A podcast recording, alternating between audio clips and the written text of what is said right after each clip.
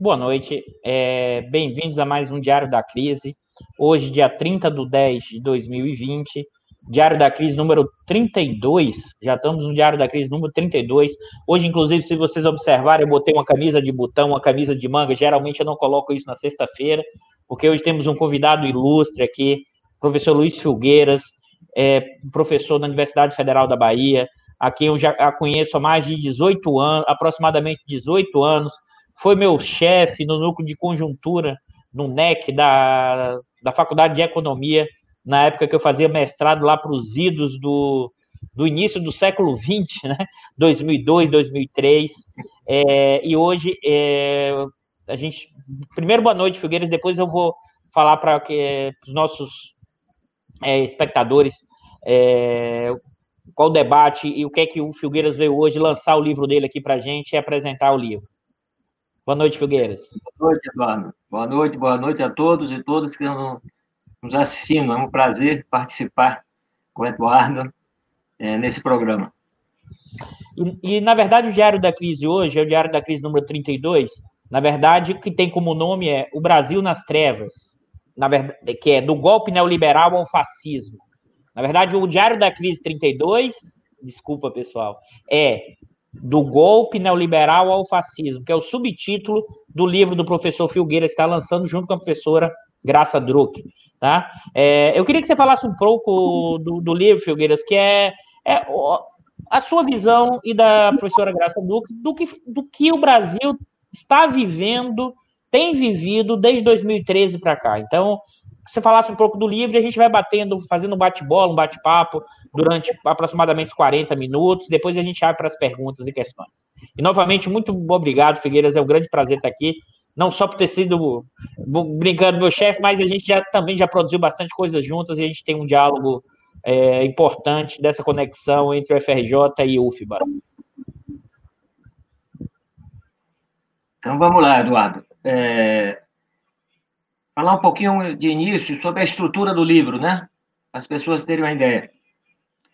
É, o livro são 48 textos é, de conjuntura escritos entre 2013 até julho desse ano, 2020, certo?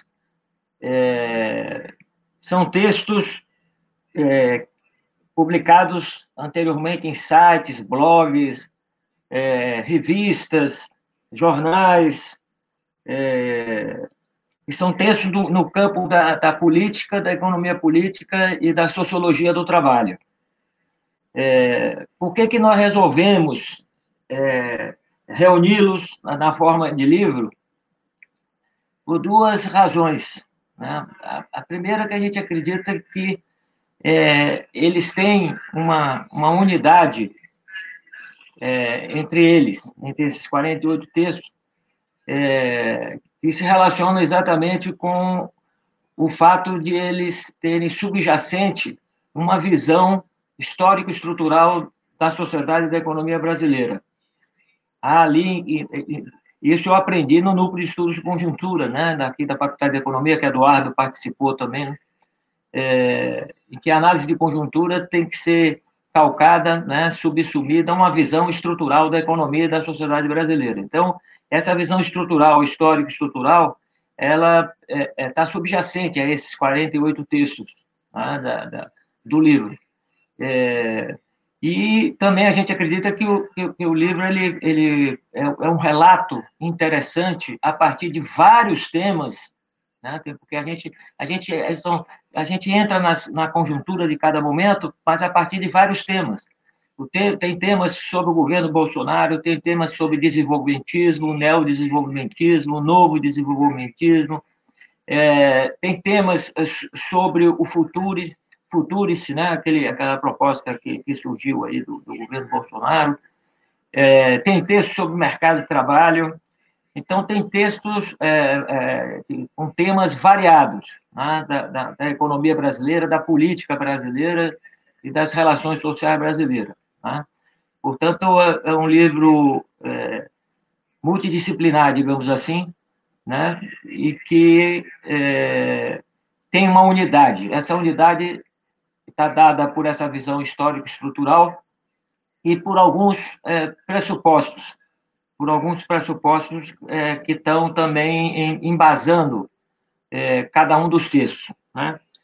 É, primeiro é o seguinte, é que a gente tem uma tem uma visão que desde a crise geral do capitalismo em 2008 você instalou uma crise instalou-se né, uma crise de hegemonia, de hegemonia do neoliberalismo, que também é uma crise da democracia liberal, certo?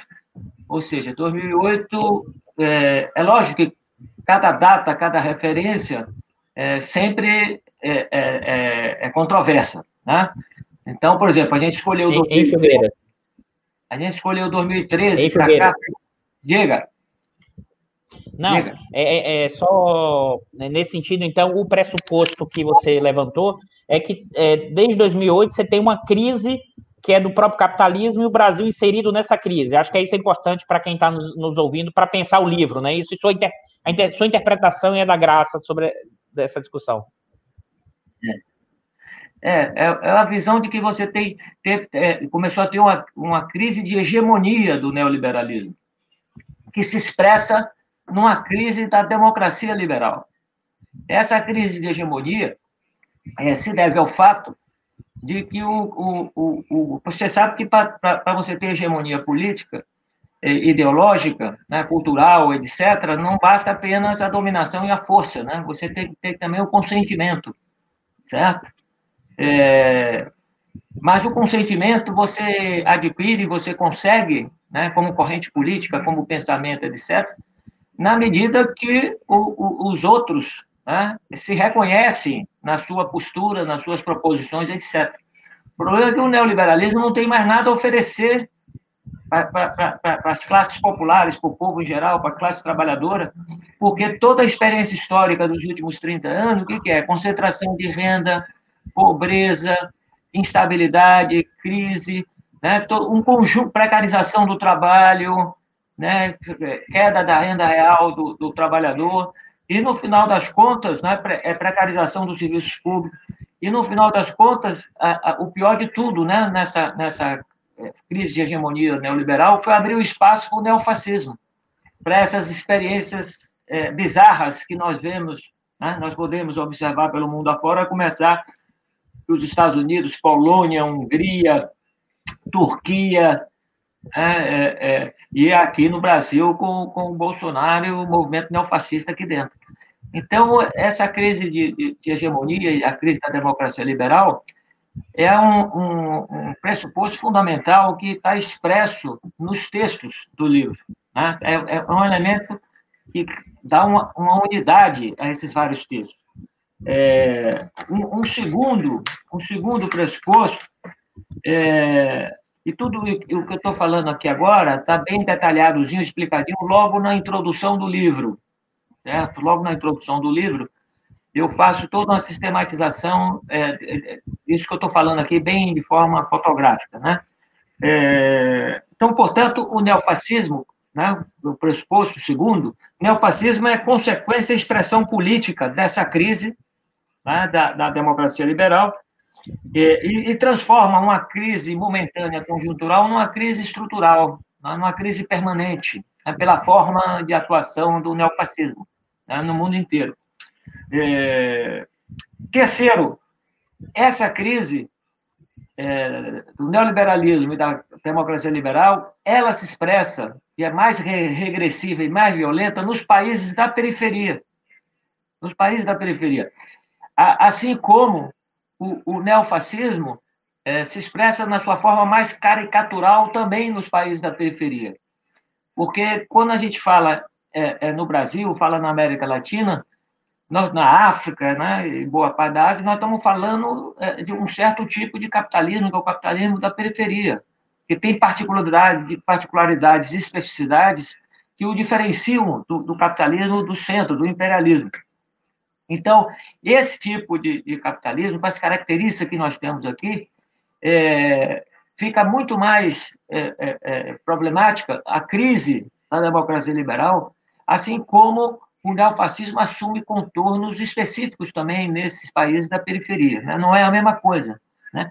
Você, não, por exemplo, vou dar um exemplo. Você, quando você fala no, no nacionalismo do Trump, é nacionalismo mesmo, é, é, é a coisa estreita, fechada e tal. Quando o Bolsonaro fala em nacionalismo, é, ninguém acredita nisso, né? Isso é uma piada, porque a, a, a classe dominante é, brasileira e a articulação dela com o imperialismo já há muitos anos, décadas, né? na formação histórica brasileira, principalmente dos anos 50, 60 para cá, é, esse tipo de articulação já superou né, a ideia da identidade nacional é, fazendo frente né, ao, ao, capital estrangeiro, fazendo frente aos países imperialistas. E o Bolsonaro é, tem todo aquele discurso, aquela retórica nacionalista, mas que, no fundo, no fundo, se reduz à bandeira brasileira, ao hino nacional. Certo? Quer dizer, não, não, de uma certa maneira, é, é, na sua forma grotesca de se expressar, de se posicionar, ele, na realidade, não desmente né, a, a, a situação da, das classes dominantes brasileiras, da burguesia brasileira, né, que também não é nacionalista, nem conseguiu construir na, uma nação na sua completude, né, na sua inteireza. É... E, e, é interessante, né, Filgueiras, antes de você seguir, que é, essa é exatamente um ponto da dificuldade da gente construir um projeto de nação se você as chamadas o que os clássicos vão falar da, das revolu, da revolução burguesa incompleta brasileira aí do Florestan, do Caio Prado e mesmo também do Chico é. de Oliveira é como os interesses dessas burguesias brasileiras não convergem para um projeto de nação que incorpore é, a população, aquilo que você falou que inclusive tem a legitimidade, inclusive do próprio processo da acumulação capitalista.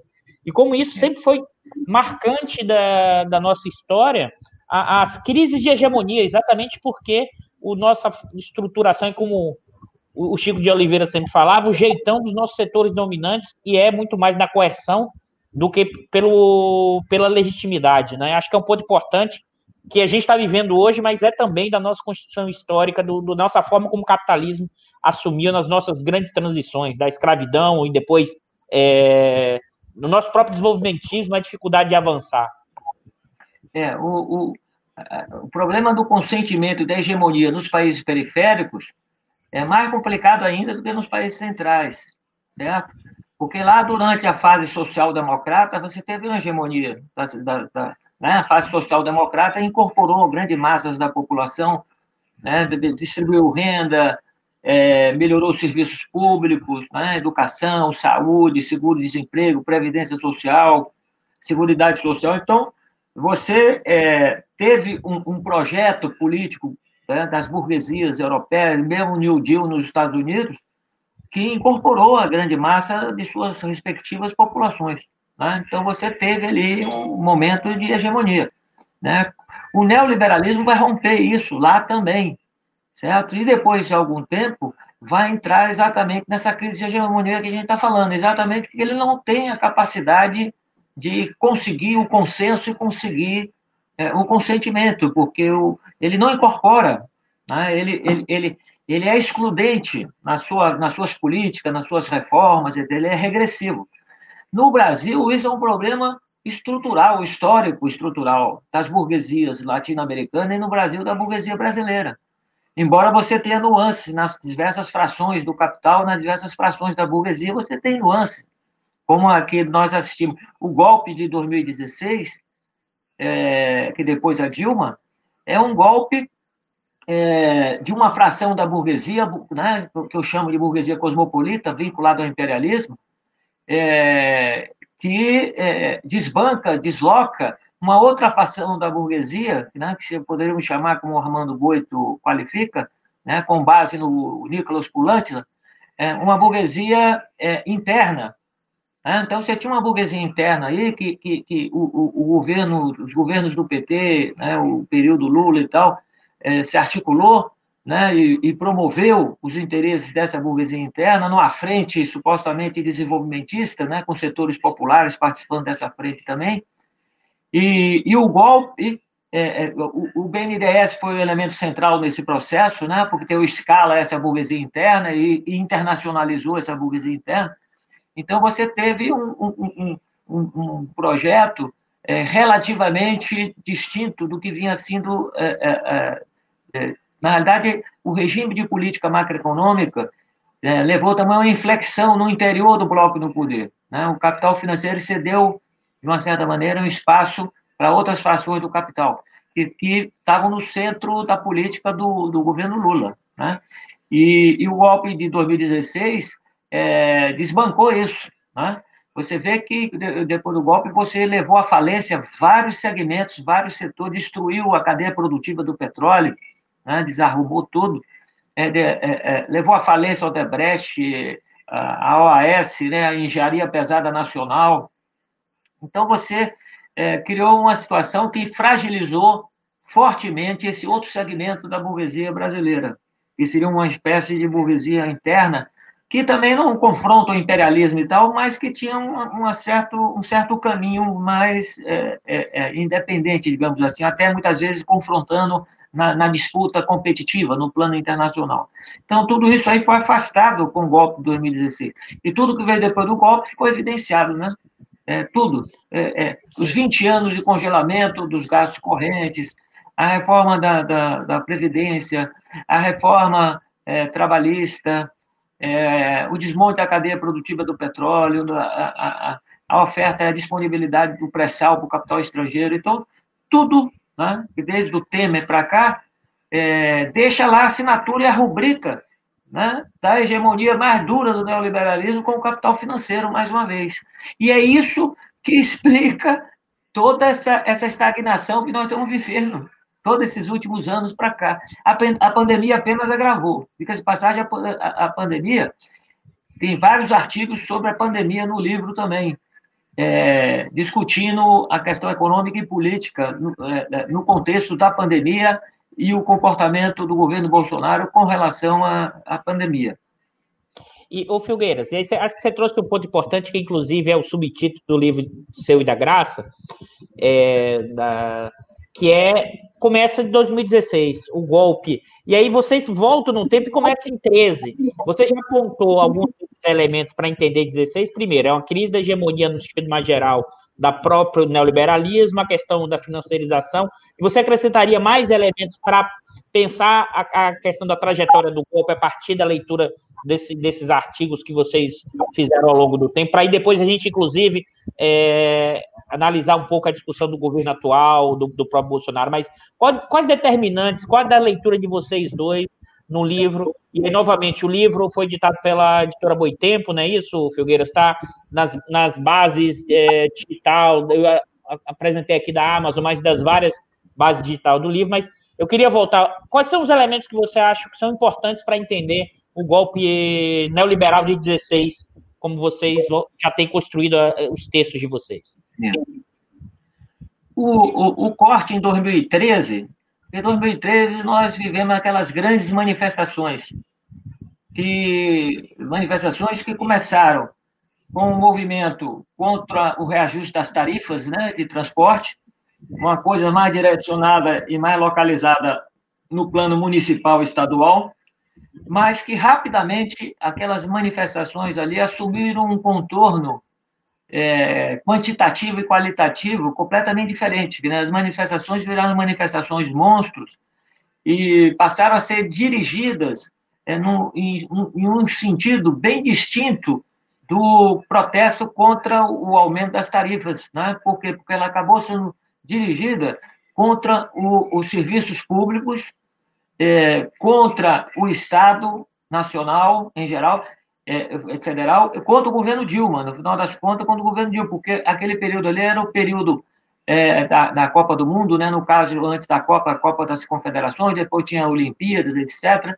E aí aquele movimento acabou vinculando é, um protesto enorme, é, é, relacionando a, os, a, os péssimos serviços públicos à corrupção que existiria é, naquelas obras das Olimpíadas e é, da Copa do Mundo, da Copa das Confederações. Então, ali você teve uma, uma é, claramente, né, alguns autores identificam isso hoje, é, o que se chama de uma guerra, guerra híbrida, né? que é exatamente uma forma de, de, de, interferência dentro da política dos países, diversos países, através da internet, fomentando é, uma série de mecanismos, né, explorando fragilidades e disputas internas dos países, né, é, e direcionando, estou né, tentando direcionar a política numa determinada direção. Então, isso aconteceu ali, e ali você começa a notar é, os primeiros sinais do movimento neofascista no Brasil, ali em 2013. Começa né, os primeiros sinais. Ali você vê a despolitização da política. Não, não, não, querem partidos políticos nas manifestações, né? já aparece é, é, grupos pedindo a volta da ditadura, né? já aparece grupos é, de, de extrema-direita, né? ali em 2013. Então, é lógico que tem, ah, não há uma interpretação única sobre 2013, certo? Há divergências, etc. Tal. Mas, no, no caso do, do, nosso livro, a questão fundamental é a seguinte, é que ali demarca o início de uma conjuntura né, mais de longo prazo que se prolonga até hoje. Né? Ali é um, é um, é corte, uma ruptura. Né? Aquele ali leva a uma eleição é, presidencial em 2014 extremamente é, polarizada, em que a Dilma ganha por um percentual pequeno em relação ao, ao Aécio e aquilo ali cria todo aquele, aquele movimento e tal, que depois leva ao impeachment da Dilma. Tudo isso com a constituição, desenvolvimento, aprofundamento do movimento neofascista do Brasil. Certo? E esse movimento neofascista, ele se organizou né, e criou e se construiu através das redes sociais e construiu sua identidade através das redes sociais. E continua até hoje por esse mecanismo. Ele não tem partido político. Partido político não tem importância. Porque a gente precisa entender o seguinte: o, o, o neofascismo não é igual ao fascismo histórico do Mussolini e o nazismo uh, alemão, mas é da mesma família. É da mesma família. Assim como o neoliberalismo não é a mesma coisa do liberalismo do século XIX até os anos 30. Mas neoliberalismo e liberalismo são da mesma família. É a mesma coisa do neofascismo. Então, o neofascismo ele tem elementos centrais do fascismo e tem elementos novos. Tem elementos novos. Tá? O elemento central que, unifica a família é o caráter autoritário. É, do, dos, primeiro, o caráter autoritário e com o objetivo de implantar uma ditadura. Segundo, é, é, uma ditadura encabeçada por um chefe político. É, segundo, que é um movimento de massa, a extrema-direita tradicional, tipo o golpe militar de 64, e esses militares estão lá no governo Bolsonaro também, certo? Mas é uma extrema-direita diferente. É uma extrema-direita que não gosta dessa coisa da mobilização, de movimento de massa e tal. O golpe de 64, a ditadura de 64, nunca mobilizou nada, certo? Era, era o contrário, era desmobilização. Fiquem em casa e deixem que a gente resolve os problemas do país. Não queremos vocês aqui agitando. O, o movimento, o, o neofascismo, como o fascismo do Mussolini e do Hitler, está calcado no movimento de massa, está calcado é, é, na participação política sistemática, etc. A diferença é que não tem partido político, é através das redes sociais. Certo? Mas tem, então, tem, tem várias características comuns, né, que não dá tempo agora de descrever, mas está tudo lá no livro, e que unificam essas, é, é, a mesma família, né? na mesma família, o fascismo e o neofascismo. Assim como tem diferenças importantes. Né? Diferenças importantes, por exemplo, a questão do nacionalismo. Né? Não, não vai comparar o nacionalismo fascista do Mussolini, do, do, do, do Hitler, com o, o, o, o, nacionalismo do Bolsonaro. Né? Não tem, não, não tem é, possibilidade de comparar uma coisa com a outra. Né? ou seja, é, é, é, um país da periferia, subordinado ao imperialismo, na divisão internacional do trabalho, né, na, simetria da, da, divisão internacional do trabalho. Então, não tem. É, é, a questão do nacionalismo não é central. Certo? O central na, no neofascismo é, brasileiro é exatamente a, a, a, a crítica à violência e a tentativa de destruir a democracia liberal, o Estado de Direito, e a guerra cultural. Né? A guerra cultural é sistemática. Bolsonaro deu uma baixada de bola aí é, de algum tempo para cá, né, de junho para cá, porque, porque precisa entender o seguinte: nós temos uma convergência no governo Bolsonaro. Você tem uma convergência, é, é uma coisa bizarra, mas é uma convergência que tem a ver com a crise do neoliberalismo que a gente falou antes. Tem uma convergência das forças políticas neoliberais das forças neofascistas. Elas convergem. É, Elas estão dentro do. Isso, Figueiras, isso que eu queria, eu, eu queria perguntar e reforçar isso para você, porque esse é um campo de um debate importante, que é exatamente esse ponto que você ia começar a desenvolver agora. É que, ao mesmo tempo, esse neofascismo, e se você pensar que a gente pode chamar do bolsonarismo, e o neoliberalismo difuso, que incorpora elementos do lavajatismo, dessa questão liber, neoliberal, da questão do Estado como sendo. É, qualquer política é, pública está é, é, tá associada à ideia de corrupção ou Estado capturado, e eu queria que você comentasse como isso convergiu aqui. E é mais ainda, como os setores dominantes brasileiros sim apoiaram e uma boa parte continuam apoiando o Bolsonaro. Que acho que essa convergência, eu queria que você reforçasse essa convergência que você estava começando a destacar. Eu queria reforçar esse, essa, a visão de vocês e o que está no livro também. Porque, veja só, no, no, plano mais geral, a gente identifica, é, com a crise do, de hegemonia neoliberal, é, o capitalismo neoliberal ele vai confrontar a democracia liberal, ele vai colocar em xeque a democracia liberal.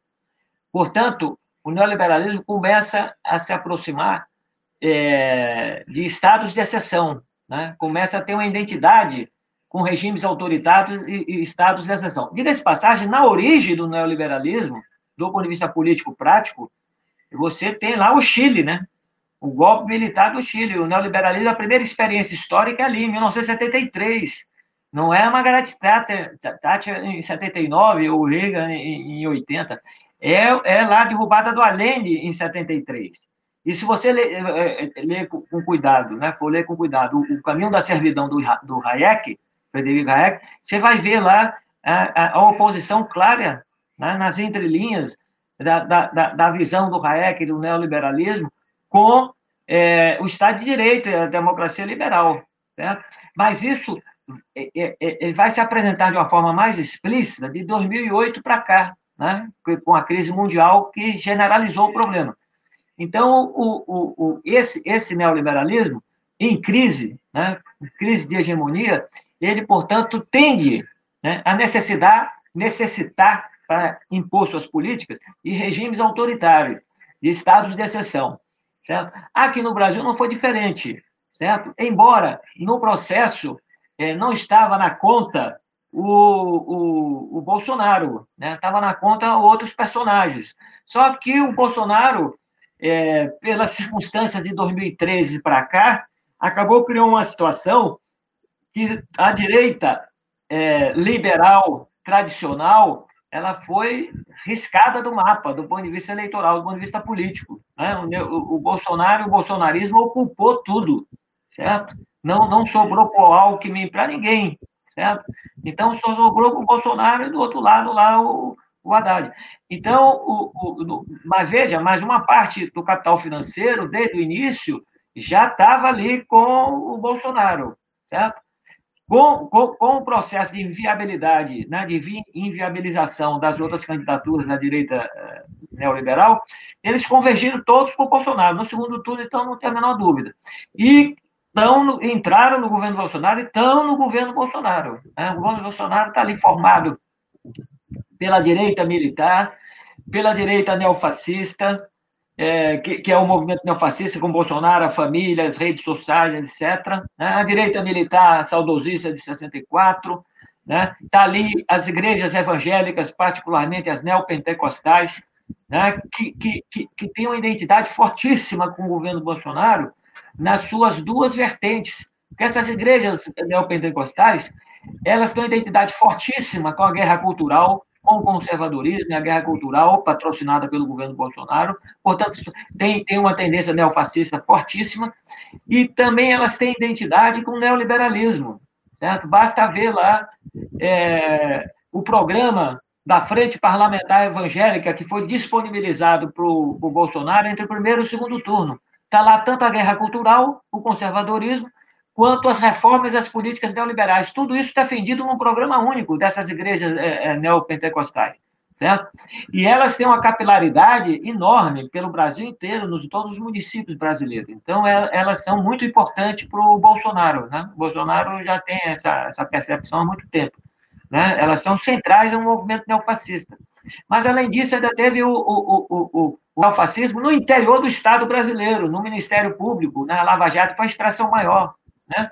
A Lava Jato, os componentes são neofascistas, claramente neofascistas, autoritários, etc. Né?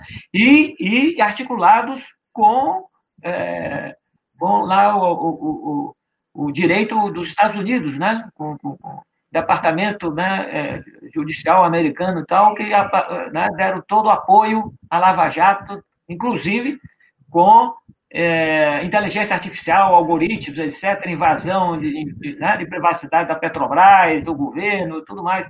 Então, há uma articulação evidente, né? houve uma articulação evidente. A influência do imperialismo do, no golpe da Dilma, em 2016, foi essencial nesse processo.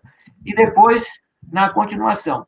Agora, veja qual é o problema. O problema é que, é que é esse casamento é um casamento entre neofascismo e neoliberalismo, é um casamento meio problemático, né?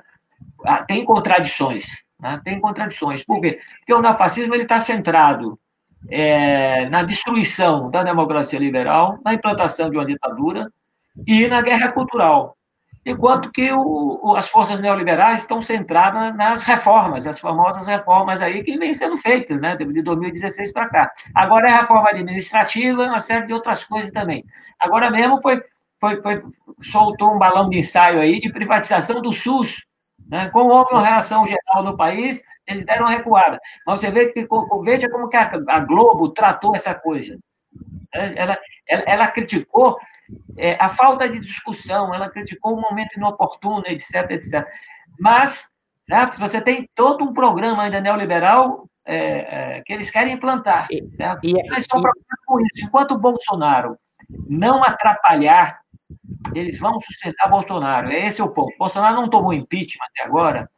É, não é por, por uma questão jurídica que não tenha crimes de responsabilidade. Tem uma lista enorme de crimes de responsabilidade de todo tipo, de todo tipo. Certo? Uma pandemia, então, nem se fala. Certo? Além de falta de decoro, etc. É um negócio. E as vinculações evidentes da família dele com crime organizado no Rio de Janeiro, com as milícias. Certo? E esse é o, é calcanhar de Aquiles dele, que ele está sob júdice com as forças neoliberais, é exatamente isso aí, né? aí no Rio de Janeiro, a vinculação dele com as milícias. É por isso que ele deu uma, uma recuada, né? de dois, três meses para cá, né? em julho, mais ou menos junho, julho, ele começou a dar uma recuada é, das redes sociais e tal, por quê? Porque o, o, as forças neoliberais deram enquadrada nele, né? Diz assim, meu filho, você vai para o impeachment, né? Então, agora ele está voltando de novo, hein? Está voltando de novo aos pouquinhos de novo. Né? Com a coisa da pandemia, da vacina, né? essa alucinação de não querer vacina e tudo mais. Então, o, o, o, o neoliberalismo sustenta e é responsável pelo governo Bolsonaro. Porque está chantageando ele, está com ele na mão para fazer o que eles querem. Tá? Se Bolsonaro, por algum motivo, é, impedir, ficar difícil né, de contornar os problemas que Bolsonaro coloca, eles podem levar o Bolsonaro ao, ao impeachment, né? E, ver, e vir com o plano 2, né? É, é, um Mourão, digamos. Né? Mas o melhor dos mundos não é esse. O melhor dos mundos, para o capital financeiro, o neoliberalismo, é levar Bolsonaro até o final, até 2022. Né?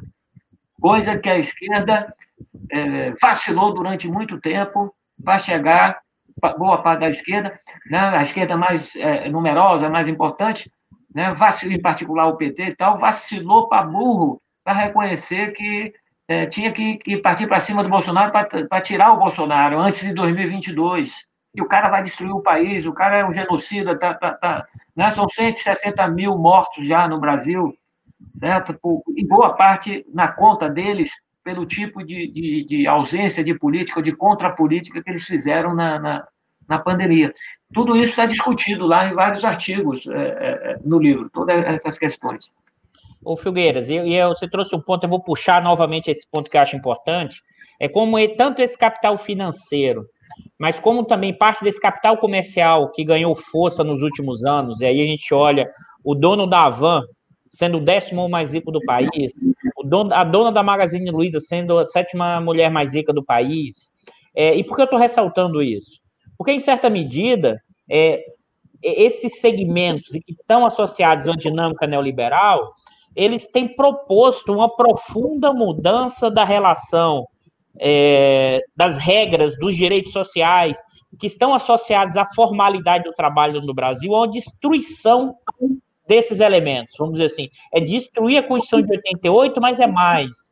É destruir o que foi construído durante o período varguista até os anos 80. E por que eu estou falando isso? Porque mesmo no 90, mesmo no período do FHC, o Estado privatizou muita coisa, mas ainda foi mantido muita coisa por causa da pressão política e social que foi feita naquele período. Então, a Petrobras foi mantida, os bancos públicos foram mantidos. Você ainda manteve o mesmo neoliberalismo, que é até diferente de outros países. É, e por que eu estou falando isso? Acho que esse segmento eles estão buscando um processo que é duplo, é acumulação primitiva total, ou seja, o botim, o saque do Estado, e ao mesmo tempo tentando aumentar a, a, a, a exploração da mais-valia absoluta, ou seja, aumentar a jornada de trabalho, desestruturar qualquer relação trabalhista. Eu queria, eu sei que vocês também, você e a, e a Graça produzem e produziram texto sobre esses aspectos, que acho que é importante ressaltar esse lado aqui do, de como esse, esse, esse, empresariado, essas frações da burguesia, estão tentando implementar um novo regime no Brasil de profunda exploração do trabalho e destruição do Estado e, e eliminando qualquer possibilidade de pensar o futuro, a ideia do curtíssimo prazo para resolver todas as questões, ou seja, acelerar a rotação e a lucratividade a qualquer custo. O... Primeiro, o seguinte, Eduardo, é, sobre essa questão do, do, do da fração do, do, capital comercial, né? É, a gente precisa entender o seguinte, que o capital financeiro é, não se resume simplesmente a bancos, fundos de pensão, é, fundos de investimentos, etc. Né? O capital financeiro é uma coisa mais ampla. É uma lógica, é uma racionalidade que tomou conta do conjunto do, do, dos capitais. Então, por exemplo, é, o comércio. É, eu gosto de dar esse exemplo porque ele é muito concreto e todo mundo se identifica e, e percebe. Você vai numa loja comprar uma camisa, um sapato, uma calça, ou vai numa revendedora comprar um carro, você pergunta, quanto é isso? Então, digamos, uma calça, né? quanto é isso? Ah, é 300 reais. Aí você diz, é, sim, mas é, como é que eu pago? Então, cara, você pode pagar em 10 vezes sem juros, 300 reais. Aí você diz assim, não, eu não quero pagar em 10 vezes, eu quero pagar à vista quero comprar calça à vista e pagar os 300 reais à vista. Quanto é a calça? Aí o cara diz assim, é 300 reais. E em 10 vezes é 300 reais. Ou seja, e isso vale para o comércio em geral, né? desde de calça, camisa, sapato e tal, até automóveis, coisas mais é, eletrodomésticas, etc. Ou seja, esse suposto capital comercial, ele está financiarizado também, certo? Eles te vendem a mercadoria específica que eles estão comercializando e tem, vende uma outra mercadoria que é o dinheiro, que você não está querendo comprar, mas ele te força a você comprar. Porque você vai comprar uma calça por 300, pagando 30 reais por mês durante 10 meses, ou vai é, é, comprar à vista por 300. Né? Entre pagar 300 e pagar 30 por mês, a, né? a tendência é você ir pagar 30 por mês. Ou seja, você compra os juros também, você compra dinheiro e paga os juros. Ou seja, é, todo, todo esse, esse capital comercial hoje, ele está financiarizado. Essa lógica está introjetada, está introjetada, assim como a lógica da, da, da, da, reestruturação produtiva foi influenciada decisivamente pela lógica financeira. E é isso que explica é, a precarização do trabalho, que explica o enxugamento, que explica a racionalização através do sistema do, do, do toyotismo, né, do, né, das práticas japonesas que foram importadas, parte delas, né, por, do, no mundo ocidental e o Brasil em particular. Então, você tem um processo é, de precarização do trabalho e de exploração e violência contra o trabalho que é inerente né, à lógica do capital financeiro que impregna um conjunto da economia. O livro tem vários textos da professora Graça Druck sobre essa temática, abordando a terceirização, a, a, abordando a uberização, a uberização, a questão do Uber, da uberização, né, abordando a questão da reforma administrativa, né, abordando vários aspectos e dimensões é, do trabalho né, no, no, no, Brasil. E esse é um ponto, é, digamos, que unifica todas as ações do capital. Veja o seguinte, ó, eu, eu, falamos aqui a fração da burguesia cosmopolita e da burguesia interna né? que elas teriam uma, um, um, campo diferente de atuação, porque a burguesia cosmopolita mais articulada, vinculada com o imperialismo e com os interesses imperialistas. E a burguesia interna com um caminho mais próprio, mais específico, que se vinculou, foi apoiado pelo governo Lula, etc, etc. Tá? Então, elas se bateram aí nesse processo e a, primeira, e a burguesia cosmopolita esmancou a outra. Né?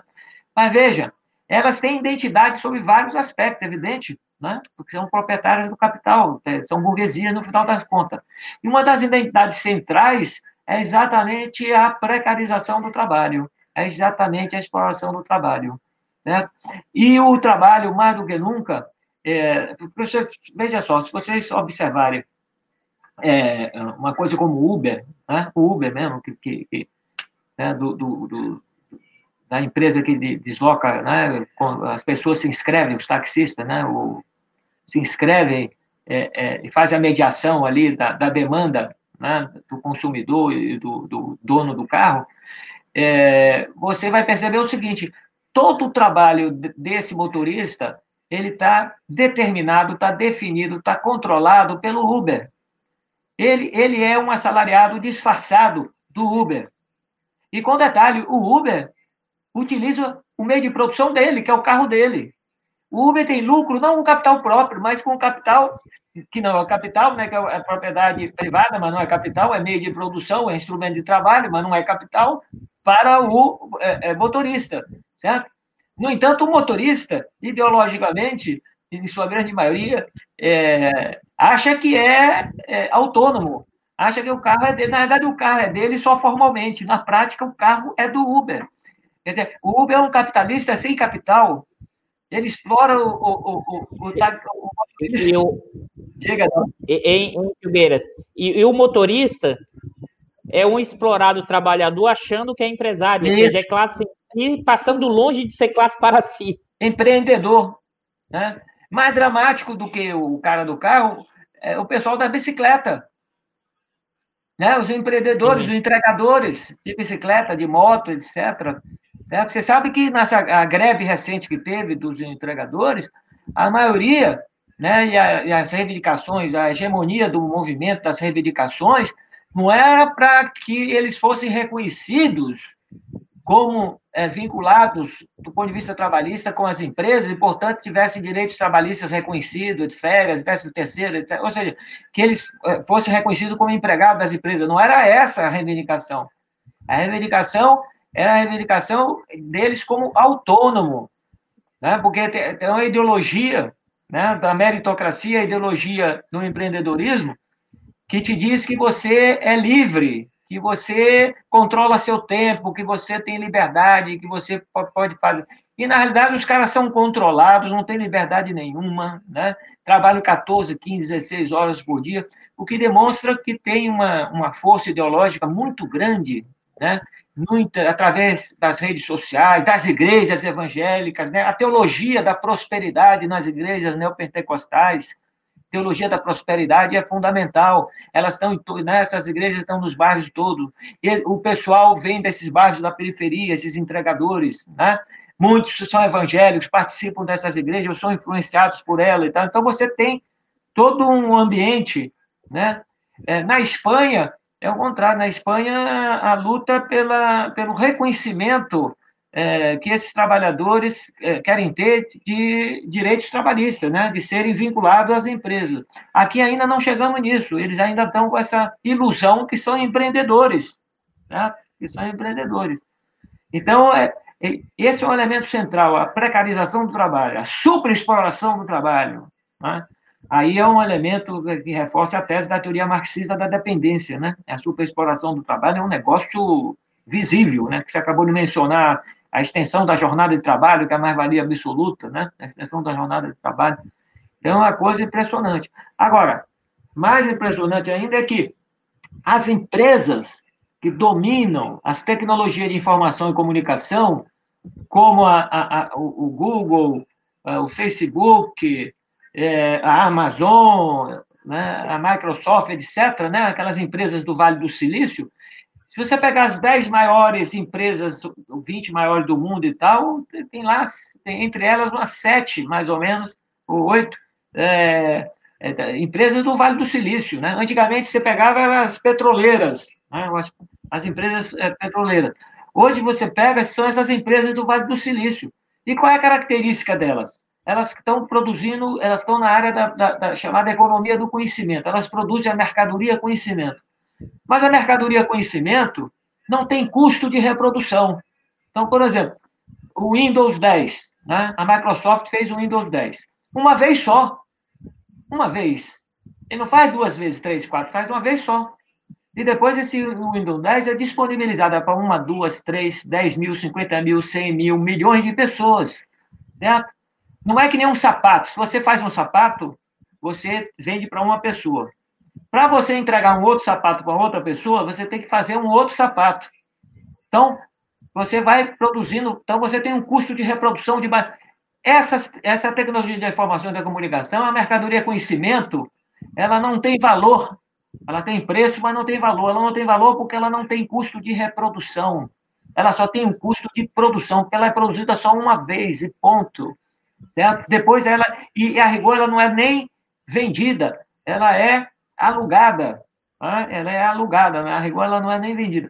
E, e veja, aí o que, que acontece? Mas, então, essas empresas, elas vivem do monopólio da renda do conhecimento. É o rentismo. Tá? Não, são, não, não, não são capitalistas, como né, dizia lá o Marx, não são capitalistas em função. São capitalistas rentistas. Certo?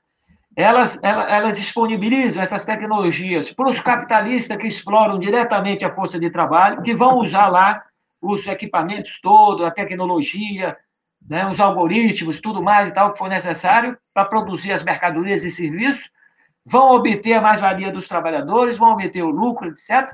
E uma parte desse lucro, dessa mais-valia, é transferida para essas empresas de tecnologia e informação.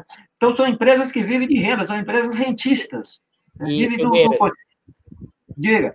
Você, não, você trouxe um ponto bem importante, e ao mesmo tempo, como também essa questão dessa, dessas empresas que vivem de renda, como precisam da questão do direito de propriedade e do Estado e da questão regulatória, via, por exemplo, que é TRIPS na OMC, e que garante os direitos de propriedade exatamente dessas empresas e principalmente das grandes empresas norte-americanas. É interessante como isso se conecta com o que você falou, que é o aumento da exploração profunda e o Estado garantindo, a partir do direito de propriedade, essa transferência é feita a partir desse elemento. queria ressaltar esse elemento da questão do direito de propriedade e, e também da questão regulatória, garantindo é, esse tipo de exploração profunda rentista a partir da questão do conhecimento. Isso aí, Eduardo, que você falou é fundamental. É fundamental, porque é, não há um mercado do conhecimento sem o Estado. Não há um mercado do conhecimento sem o Estado. O direito de propriedade intelectual é fundamental para constituir os vários mercados das mercadorias conhecimento. Sem o direito de propriedade intelectual, é, você teria a possibilidade de reproduzir essas mercadorias conhecimento, é chamada pirataria, né? Que, que, que, que, eles acusam. Exatamente porque é, é relativamente fácil você reproduzir isso. Né? E aí você não pagaria renda para eles, a renda de monopólio para eles. Então, o que, que acontece? É, o, a, os Estados Unidos criaram o direito de propriedade intelectual lá dentro dos Estados Unidos, né? toda uma legislação. Depois pegou essa legislação dos Estados Unidos e exportou para os outros países, através da OMC, da Organização Mundial do Comércio. Né? Com a força do, do, do, do posicionamento dos Estados Unidos dentro da OMC, é, e as negociações bilaterais com cada país, acabou indo difundindo o direito de propriedade intelectual dos Estados Unidos para o conjunto é, é, do sistema capitalista no mundo, certo? Então, esse, é, é, e é isso aí evidencia mais do que nunca, é, evidencia mais do que nunca a, a, o papel fundamental do Estado no processo de acumulação capitalista, desde sempre, desde a acumulação primitiva até hoje. E hoje, mais do que nunca, fica evidente que sem o Estado capitalista não tem capitalismo. Certo? Porque a fronteira no conhecimento, a fronteira, a vanguarda tecnológica, a vanguarda da acumulação, é, é exatamente nessa área aí do, da economia do conhecimento, dos bens intangíveis, etc. Então, se não tiver Estado, não tem como é, ter esses mercados. Então, você precisa ter toda uma regulação, precisa ter toda uma coerção, punições, leis, né? É, é, é, definições de ilegalidades, etc. E, e, e, o capitalismo hoje é isso aí, é o capital financeiro vinculado a esse capital do conhecimento, hein? Eles estão, é uma outra forma. Isso é interessante, Eduardo, você que você gosta dessa temática. Você tem um veja só, é, normalmente se fala do descolamento do capital financeiro é, da, da atividade produtiva, né? Que dando origem ao capital fictício, etc. Mas você tem um, um outro descolamento é, semelhante com relação a esse capital é, do conhecimento. Esse capital do conhecimento, ele se descola, por isso que ele é um capital rentista, como é o capital financeiro. E não é à toa que os dois estão juntos. O capital financeiro de risco é central na construção daquelas empresas ali no Vale do Silício. Assim como, assim como o Estado dos Estados Unidos, o governo dos Estados Unidos, foi fundamental. Tem aquela. A, a, a Maria Figueira, o, o, o Wall Street com o Vale do Silício estão assim. Isso, ó. isso, isso, isso. A Maricato, né, aquela. É, é Sim. Publicou um livro que, é né, que, né, que é muito interessante, é, em que ela discute capítulo por capítulo como todas essas tecnologias importantes né, que estão na frente aí da, da, das TICs, né, da tecnologia de informação e, e, e comunicação, é, ela, é, o pontapé inicial sempre foi dado e é dado pelo Estado. Né, e, e, a, a da internet, que, que foi, que claro. foi uma né, militar, militar. E depois e aí, é exportada. Ah, desculpa, Figueiras. E aí eu, eu, não, eu queria fazer um gancho que é, dado isso que você trouxe, a questão do papel do Estado, ao mesmo tempo de um capitalismo que é financiarizado e não é só separando o que é fundo de pensão, mas é, é separado enquanto seu processo de, é conectado enquanto seu processo de acumulação. E aí, voltando até porque você disse para o início, é um tipo de acumulação que gera uma profunda desestruturação social, precarização, exploração, e precisa de um Estado, quer seja para questão do direito de propriedade, ou que seja para coerção. Eu queria trazer isso para voltar de novo para a nossa discussão do Brasil, é, nesse contexto, dada a nossa condição periférica, o quanto a dificuldade, inclusive, dessa crise hegemônica, como você mesmo falou, do próprio neoliberalismo, reforça uma, um caminho autoritário que se expressa do que a gente está vendo desde 2016 e que se aprofunda no governo Bolsonaro e que vai além do próprio Bolsonaro, ou seja, é como a convergência entre esses setores dominantes brasileiros e a forma de acumulação atual pode nos levar para um autoritarismo que independe, inclusive, não é que independe, claro que o Bolsonaro tem um papel e o, fascismo também nesse processo da extrema-direita, mas que converge no sentido de um capitalismo mais da coerção do que do consentimento, muito mais da porrada e da exploração, e como, na verdade, em certa medida, o Bolsonaro é também funcional a esse processo, mesmo sendo disfuncional. É. O, eu acho importante o seguinte, ó, é, quando a gente discute o neofascismo, é, é importante distinguir é, três dimensões diferentes. É importante distinguir um indivíduo, um movimento neofascista, o indivíduo neofascista, o movimento neofascista, o governo neofascista e um regime neofascista. Certo? Ou seja, é, no Brasil, o, o, a expressão maior do neofascismo, evidentemente, é o Bolsonaro né? e a família dele. É a expressão maior da, da, da, do movimento neofascista. Mas o movimento neofascista não se reduz ao Bolsonaro nem à família dele. Certo? O Bolsonaro e a família pode, pode desaparecer e o movimento neofascista está aí, porque ele tem é, é, bases nas relações sociais, ideológicas, culturais da sociedade brasileira.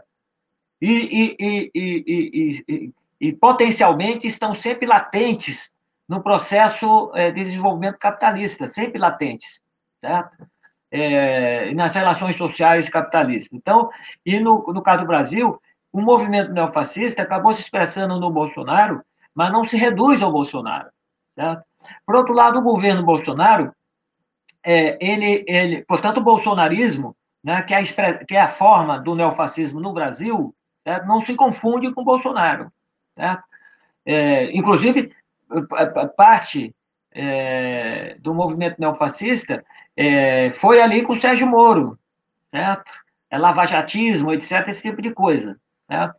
É, então, é, um, é, é, uma dinâmica própria, que não se resume a, a né? não, não, não é um, simplesmente um gado atra, atrás de, de, de, de, Bolsonaro, certo? É, embora seja isso também, mas não se resume apenas a isso. É, o, o, governo Bolsonaro é um governo, foi, é, é, é, é, um governo de direita, né? nasceu como governo de direita, né? tem, as várias direitas lá dentro, né? inclusive a, a, a, direita neofascista, a direita militar, a direita religiosa, etc. Então, nasceu como, como, como governo de direita, mas não nasceu como um governo neofascista, o governo de Bolsonaro. Mas no processo, principalmente a partir da pandemia, o governo Bolsonaro foi se fascistizando, certo? Foi se fascistizando porque o bolsonarismo foi ganhando espaço no interior do governo Bolsonaro. A expressão maior disso foi a expulsão do Sérgio Moro e, das, e, e dos apoiadores do Sérgio Moro de dentro do governo. Do outro lado, expulsando, é, é, colocando numa situação subordinada em segundo plano, né, até humilhante, a direita militar certo? E os evangélicos, é, com apoio ali, é, é, com esse, nesse processo de fascistização do, do governo Bolsonaro. E, evidentemente, o regime não é neofascista. Né? Para você implantar um regime neofascista, você tem que implantar uma ditadura. Certo? É, esse, esse é o objetivo, no final das contas, de, é, mais profundo né, do movimento neofascista e, no caso particular, do Bolsonaro. Né? Que, que, que, que, é, se equivocou profundamente naquele avanço que ele tentou fazer aí com a pandemia e acabou se trumbicando é, com as várias derrotas no Supremo Tribunal Federal, derrotas na, no Parlamento, e, e, acabou sendo chantageado pelas forças neoliberais e tal, ele teve que baixar a bola, certo? Mas esse movimento, é, é, portanto, é, é, é, é um governo já com caráter neofascista, certo? E, e, e, neoliberal, evidentemente, né? mas com contradições, como nós vimos, certo? Mas não é um regime neofascista, porque para isso teria que ter uma ditadura. Então precisa diferenciar né, essas, três, essas três instâncias, certo? É, é, agora, o que, que acontece?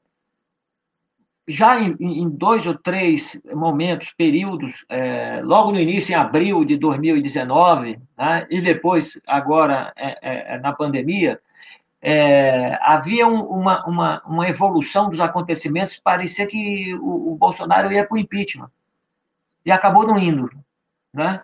Acabou não indo nem lá em abril de, de 2019, nem agora na pandemia em 2020. Foram tantas barbaridades tantas retóricas, né? Agora, em 2020, aquelas movimentações todas contra o Congresso, contra o Supremo, em apoio à ditadura, etc., né? A ofensa à democracia, ao Estado de Direito, um monte de coisas, né? A, a política genocida da pandemia, seja, parecia que estava caminhando com desfecho de derrubada do Bolsonaro e tudo mais. Não aconteceu.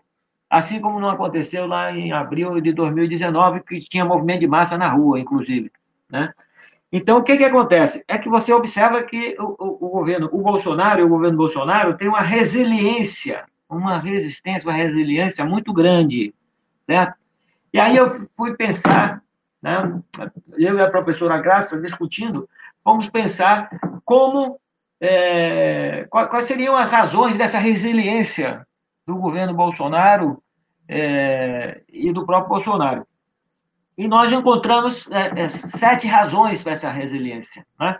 A primeira e mais central é, é os interesses e o consenso político do grande capital, do que fazer com Bolsonaro, certo? Ou seja, eles acabaram indo com Bolsonaro, elegeram Bolsonaro, foram fundamentais na eleição de Bolsonaro, estão no governo Bolsonaro, as reformas estão andando a trancos e barrancos, né?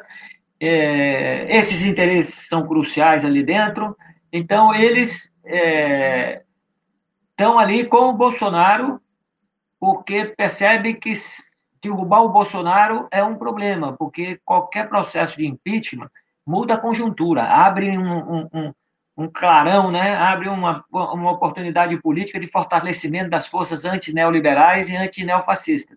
Então, essa é a primeira questão. Quer dizer, os caras é, não têm por princípio tirar Bolsonaro, de jeito nenhum. Então, segundo, por conta disso, eles fazem uma política de oposição ao Bolsonaro do morde e assopra. Né? Morde e assopra. É, a, a, as propostas do Bolsonaro pela economia e tal, eles aplaudem. A guerra cultural, eles batem no Bolsonaro. Né? A questão da pandemia, eles batem no Bolsonaro. Então, é, é, é uma, uma, uma, uma, no cravo e uma na ferradura o tempo todo, porque eles não têm interesse em tirar o Bolsonaro. É o pior dos mundos. É você ir tirar Bolsonaro e Mourão seria o pior dos mundos, né? Aquela coisa de inviabilizar a chapa no, no Tribunal Superior Eleitoral, né? que era uma das possibilidades aventadas a, agora na pandemia. A terceira razão é que realmente as forças políticas é, neoliberais e neofascistas têm um inimigo comum, que são, do outro lado, as forças anti-neofascistas e anti-neoliberais. Né? É a esquerda, em geral. A esquerda no sentido amplo, sentido amplo.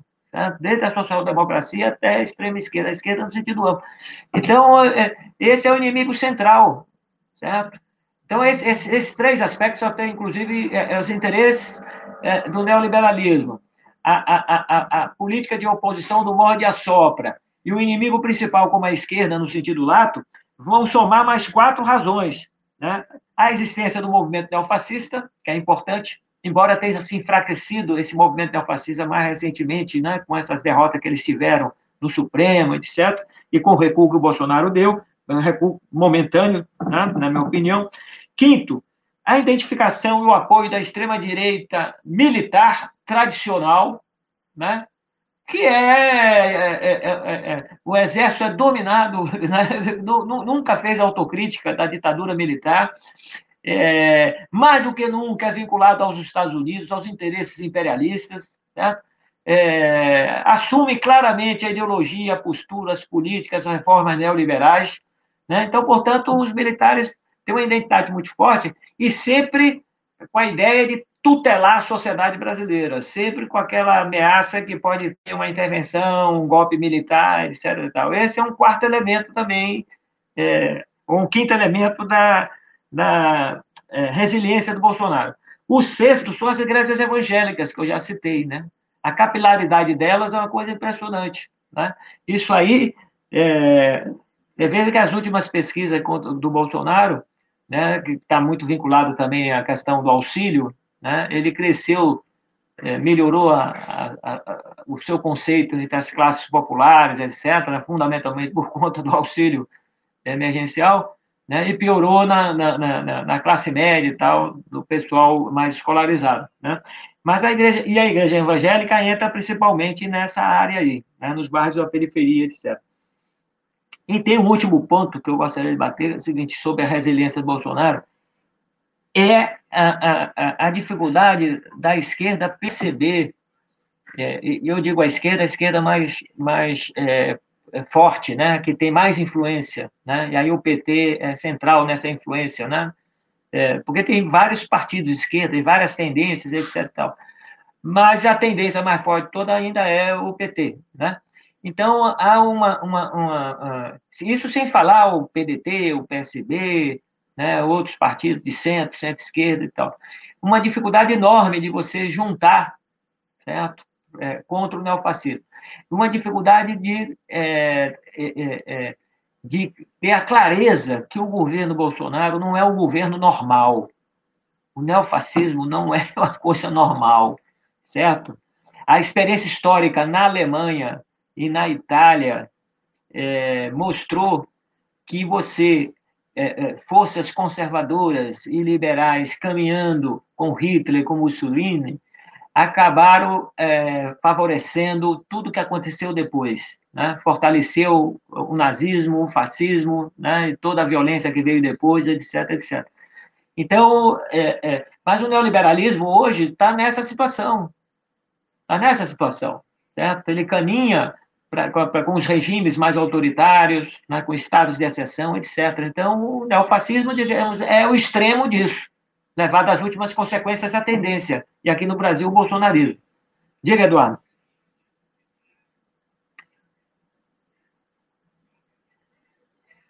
Está apagado, está tá, tá, tá desligado o seu som. Tá. Você não é, é a primeira trouxe... viagem, hein? Não, não é. 32 programa já e é muita honra ver esse debate que você trouxe essa discussão com você e a professora Graça Druck nesse livro. Recomendo fortemente a compra, a leitura desse livro.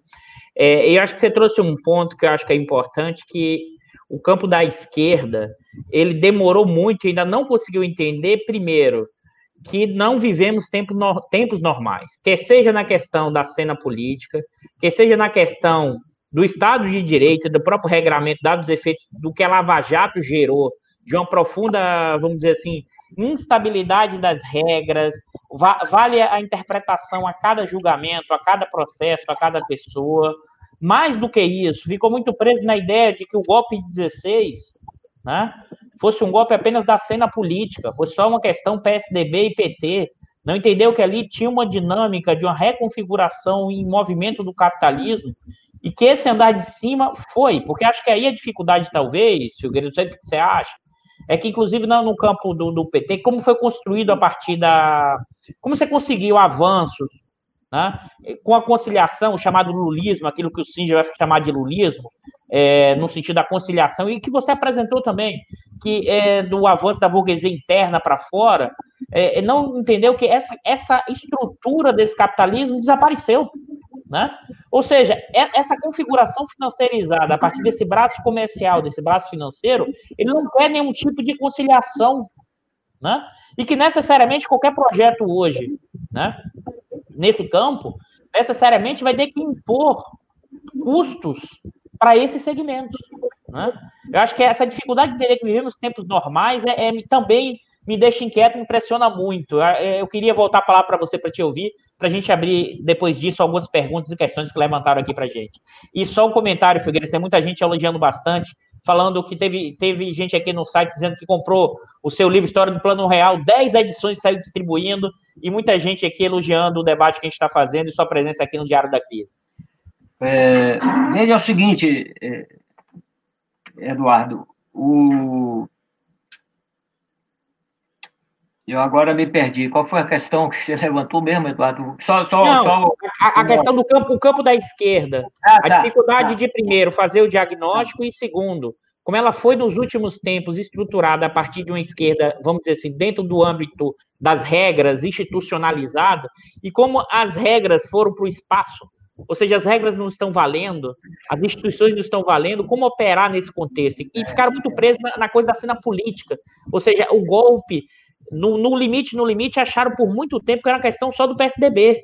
Não entenderam, tenta a dinâmica do imperialismo, tenta, e mais ainda, a forma como a luta de classe no Brasil assumiu de profundo, vamos dizer assim, o andar de cima resolveu, no, aí nos termos do Chico de Oliveira, é, é, utilizar o jeitão para mudar as regras e destruir tudo que era estava estabelecido antes do processo. E criar uma coisa que eles nem têm ideia ainda. É. O...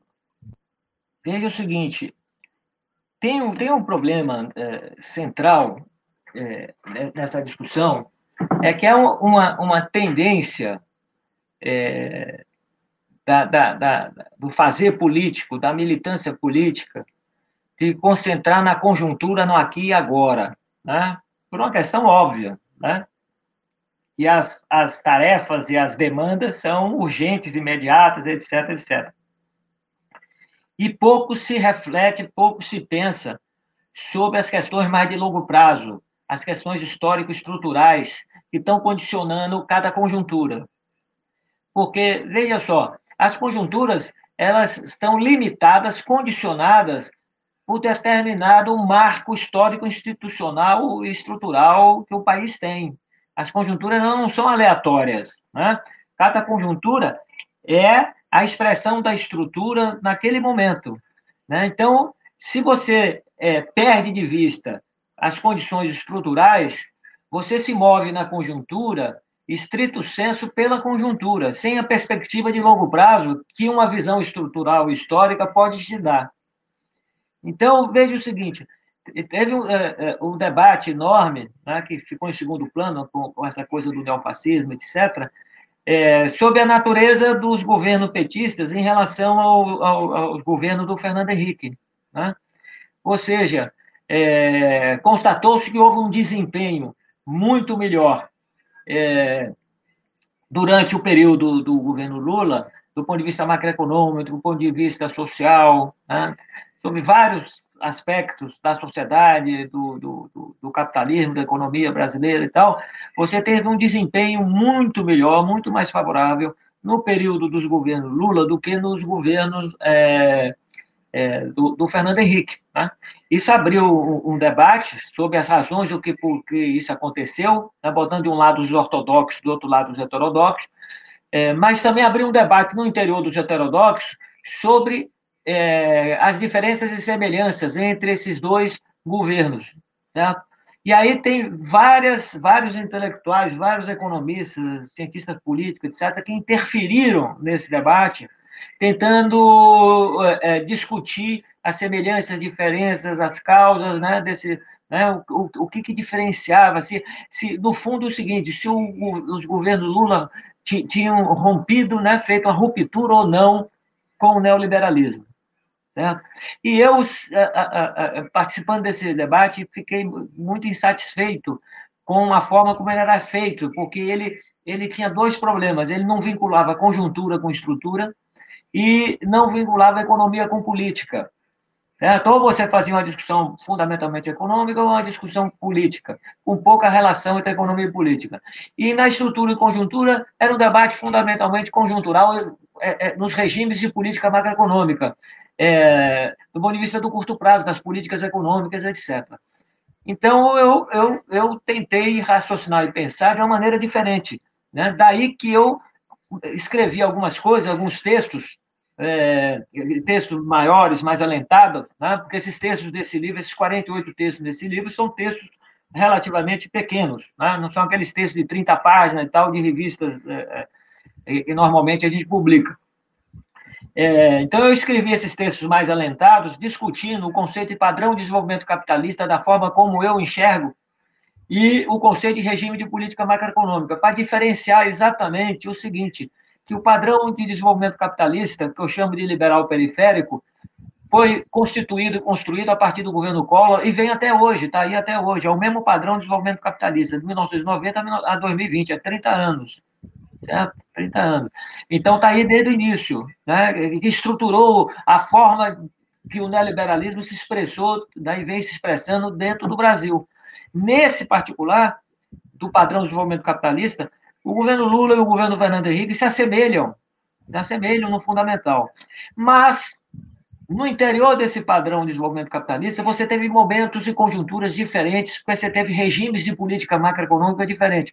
Como você teve a âncora cambial no primeiro governo Fernando Henrique, depois você teve a, a política é, do tripé macroeconômico no segundo governo Fernando Henrique, numa parte do primeiro do governo Lula, e depois teve a terceira, o regime foi a flexibilização desse tripé macroeconômico, feito pelo, pelo Lula e com outras políticas sociais e, né, e e mais a, a, participação mais direta do Estado, financiamento do Estado.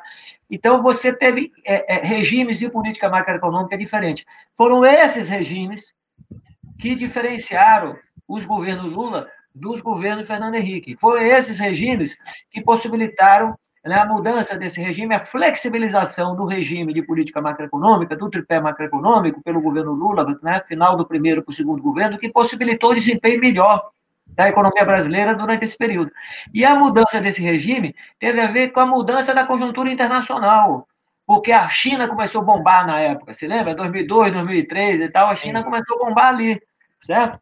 Então, o Brasil, como um país, um, um capitalismo dependente, de uma burguesia dependente, a situação internacional é decisiva para você ter, dar os passos aqui dentro. Certo? O governo Lula percebeu essa diferença e aí deu uma flexibilizada naquele regime de política macroeconômica, mas não alterou o padrão de desenvolvimento capitalista em um milímetro não alterou em um milímetro.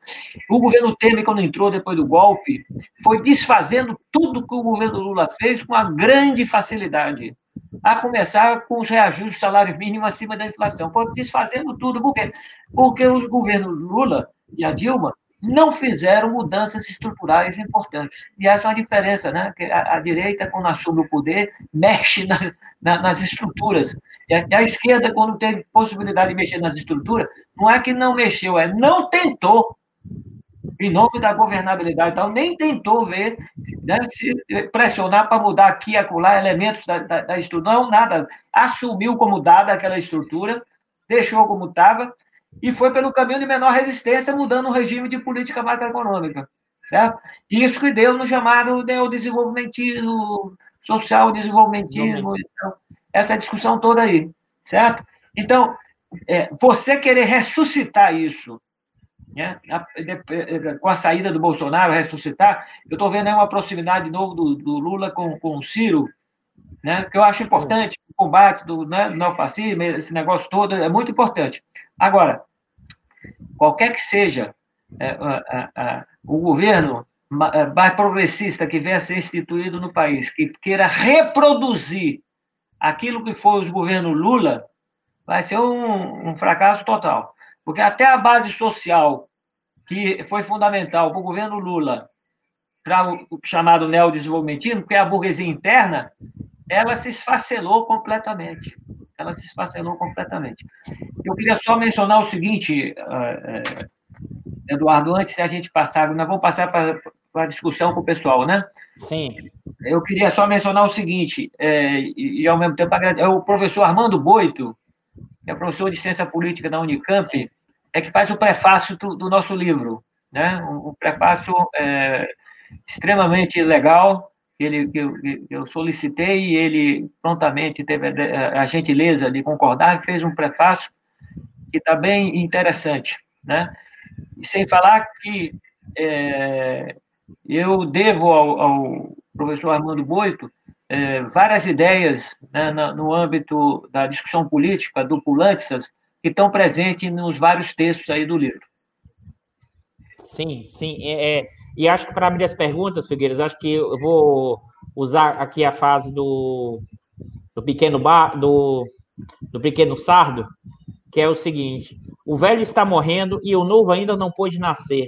E eu estou falando do Gramsci. Por que eu estou falando isso? Porque exatamente é impossível retornar a uma configuração anterior, porque, inclusive, como você mesmo apontou, você tem uma crise mundial, que é uma crise de legitimidade, que se reflete no próprio Brasil, que tem uma reconfiguração desse capitalismo, em um momento de profunda configuração de não normalidade com o governo neofascista, em que essas elites dominantes tentam se apropriar de qualquer jeito. E no campo da esquerda, como você bem alertou, é preciso criar minimamente uma direção, mas entender que não dá para repetir o passado, ou seja, é um novo projeto que a gente tem que repensar para reconfigurar esse processo. Eu gostaria, e vou para as perguntas, mas já de antemão, agradecer por esse debate que você fez aqui, Filgueiras, e, e vou novamente fazer a propaganda. Compre o livro do professor Filgueiras da Graça Duro, que com prefácio do professor Armando Boito, né? que segue da linha do Polantes. É, e eu vou passar aqui para as perguntas, para a gente continuar nesse debate.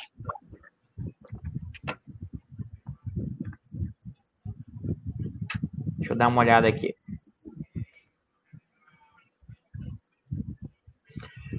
Boa noite, professores. Importantes constatações nesse debate de hoje. Na visão de vocês, qual seria a causa para uma parte da burguesia brasileira pressionar a anulação do decreto presidencial que permitiria a privatização concessão do SUS?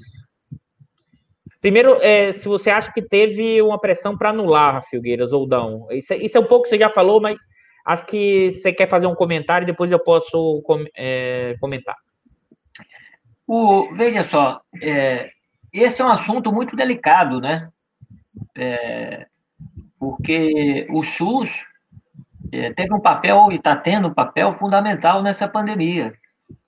É, o, o SUS, digamos assim, foi descoberto pela população brasileira, e particularmente pela classe média e pela própria burguesia. É, nós, inclusive na academia, na universidade, nós não temos ideia do que é o SUS. O SUS não é simplesmente atendimento ambulatorial, atendimento em postos de saúde, etc. O SUS é a Fiocruz, é, é, são as pesquisas, são as vacinas. Certo? O, o SUS tem um, um, conjunto de atividades, é um negócio extraordinário. Né? É o Sistema Único de Saúde, que é o maior sistema de saúde público do mundo. Certo? Uma coisa que, que, que, que, foi mencionado e serviu de, de, de, de observação do, do, do Obama na, na, nos Estados Unidos, na época da discussão lá do plano de saúde público, por, coisa. E o SUS, evidentemente, não é plano de saúde. Né? Plano é, o SUS é, é, é, é assistência pública né? universal para todo brasileiro. Certo? Então, é, é, o SUS foi sacrificado e massacrado durante anos no Brasil, porque você ficava a, Globo e, e, os jornalhões, etc., e, e os grandes meios de comunicação mostrando aquelas filas na, na, nos pós de saúde, etc., exatamente pela insuficiência do financiamento né, do sistema. E o sistema agora demonstrou a importância dele, né, como ele foi fundamental nessa pandemia. Então, nesse meio aí, Aí o Bolsonaro sai com essa, né, de privatização nas unidades a, a, a, de assistência, né, as unidades básicas que estão na base do SUS, certo? É, parte da burguesia aí não, não, não embarcou nessa, porque ela está de olho nisso, mas não, não, o momento é, é extremamente inconveniente. Certo? A, Globo, por exemplo, fez a crítica, mas você vê que é uma, é uma crítica meio sem vergonha. É uma crítica mais pelo método, pelo momento, do que em si é, a participação é, do setor privado na saúde, etc. Né? Tanto que ela botou lá, entrevistou pessoas é, do sistema privado de saúde, né? que é um sistema complementar, como se diz. Né? Mas assim como esse, o, o, esse, esse, capital financeirizado que tem vários, inclusive na saúde, né? A, saúde está financeirizada também. Sim, Figueiredo, é um, é um é, é, isso, complementando. Os planos de saúde e tudo mais, é, tudo isso é capital financeiro, tudo financeirizado. Então, assim como ficam de olho na previdência social, fica de, de olho na educação, né? 80% hoje dos, dos dos estudantes universitários estão no, no, nas instituições de ensino privado, 80%, só 20% nas públicas, certo? E a gente sabe que é, o que é o ensino privado de quinta categoria, com raríssimas exceções. Até agora, se aproveitando da pandemia, demitindo um monte de professores é, e fazendo esse ensino à distância, né? aproveitando isso, não sei quantas pessoas, centenas de, de pessoas com um professor só, e demitindo um monte de professores, um negócio terrível. Né? Então, eles estão de olho também nessa coisa da saúde, certo? Ou seja, o capital, ele não o capital é amoral, certo? é amoral. Ele, ele vai aonde for possível é, ter lucro, aonde for possível extrair excedente, aonde for possível acumular, certo?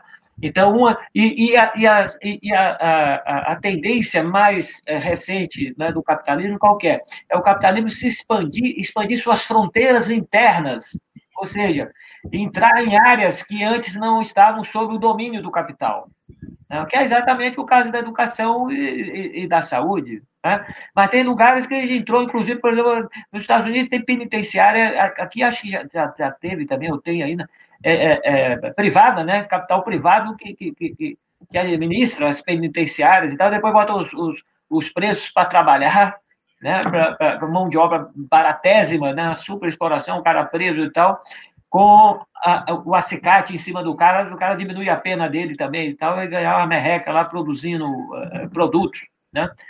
Então, é, é, essa coisa do SUS é, tem que se ficar muito atento, porque não há, não há uma, uma uma negação por parte da burguesia que não vai, não vai tentar entrar nessa área. Né? Vai tentar entrar sim.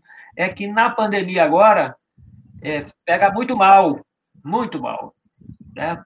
E o Bolsonaro se torrou, porque se não fosse o SUS, o SUS é uma grande máquina que, né, que funciona por si mesma. Vai, vai, vai tocando, é uma coisa estruturada, tá no, mundo, no, no Brasil inteiro, em todos os municípios, etc. Se não fosse isso aí, se dependesse da ação política, né, estrito senso do Ministério da Saúde e do Bolsonaro, é, a população brasileira estava numa situação muito pior do que ficou. Né? E olhe que é, nós estamos aí em perspectiva, ninguém sabe, né? mas seria muito surpreendente que a coisa não batesse aqui por, por aqui também, a segunda onda da pandemia. Né? Nós estamos, digamos assim, em descenso da primeira onda, né? mas a segunda onda já está batendo duríssima na Europa né? e no, nos Estados Unidos. Né? Nada aponta que não possa vir bater aqui também.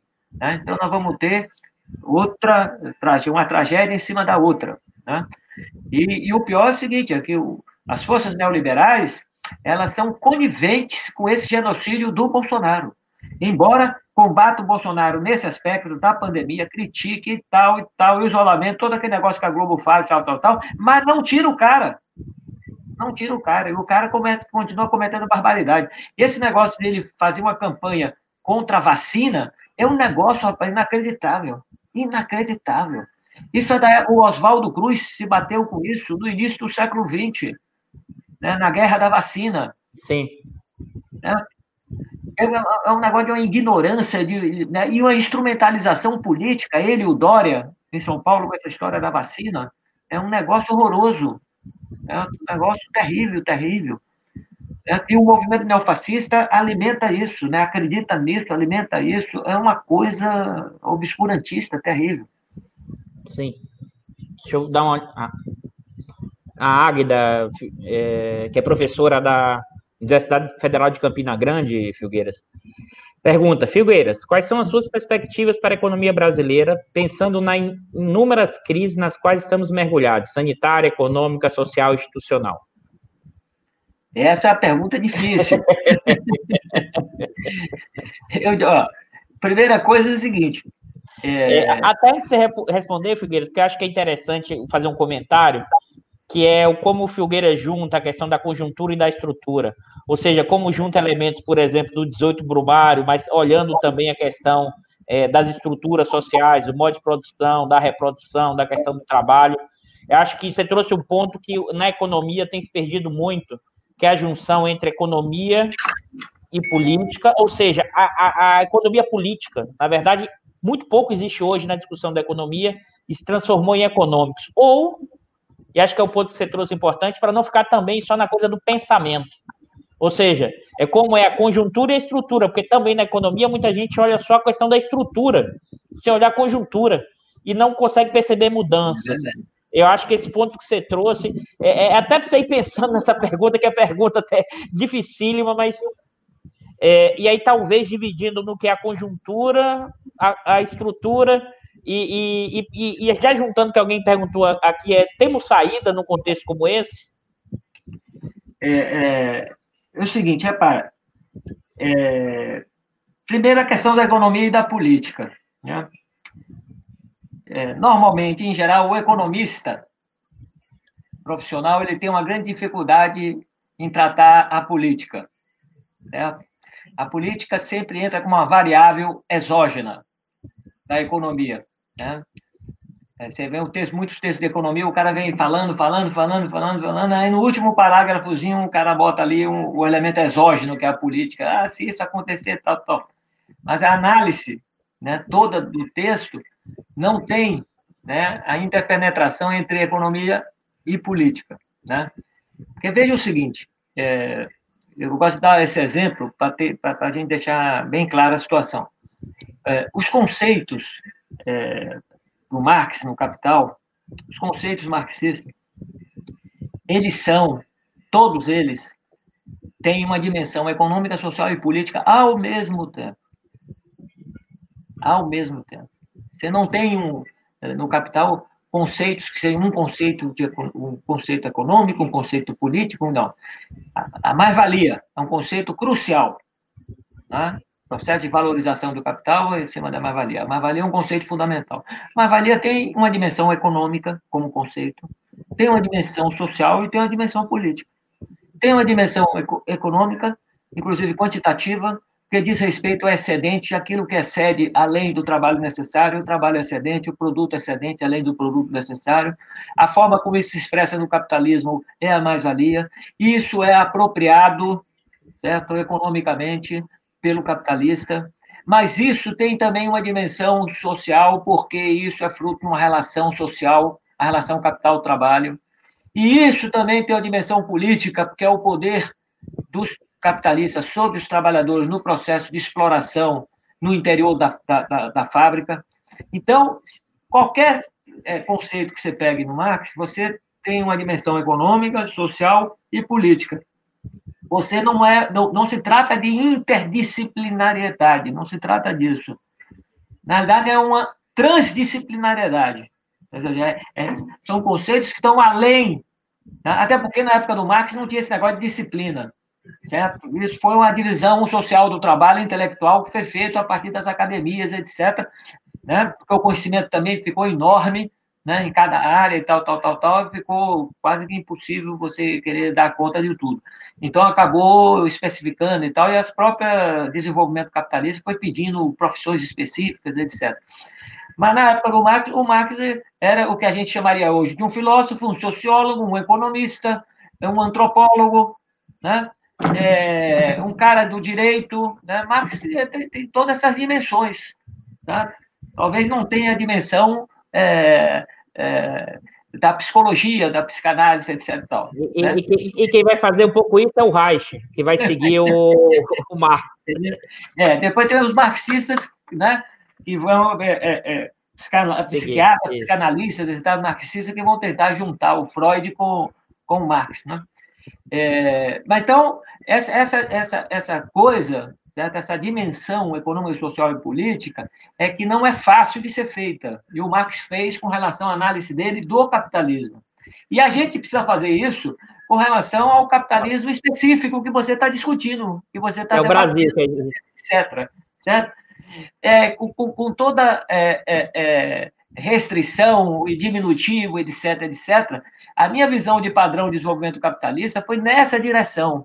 Quando eu defino um padrão de desenvolvimento capitalista como um conjunto de atributos né, que conformam um determinado processo de acumulação de capital num determinado período histórico, numa determinada região, né, esse conjunto de atributos, o primeiro atributo que dá a dimensão econômica, social e política do padrão de acumulação capitalista, é exatamente o atributo do conceito de bloco no poder do Pulante.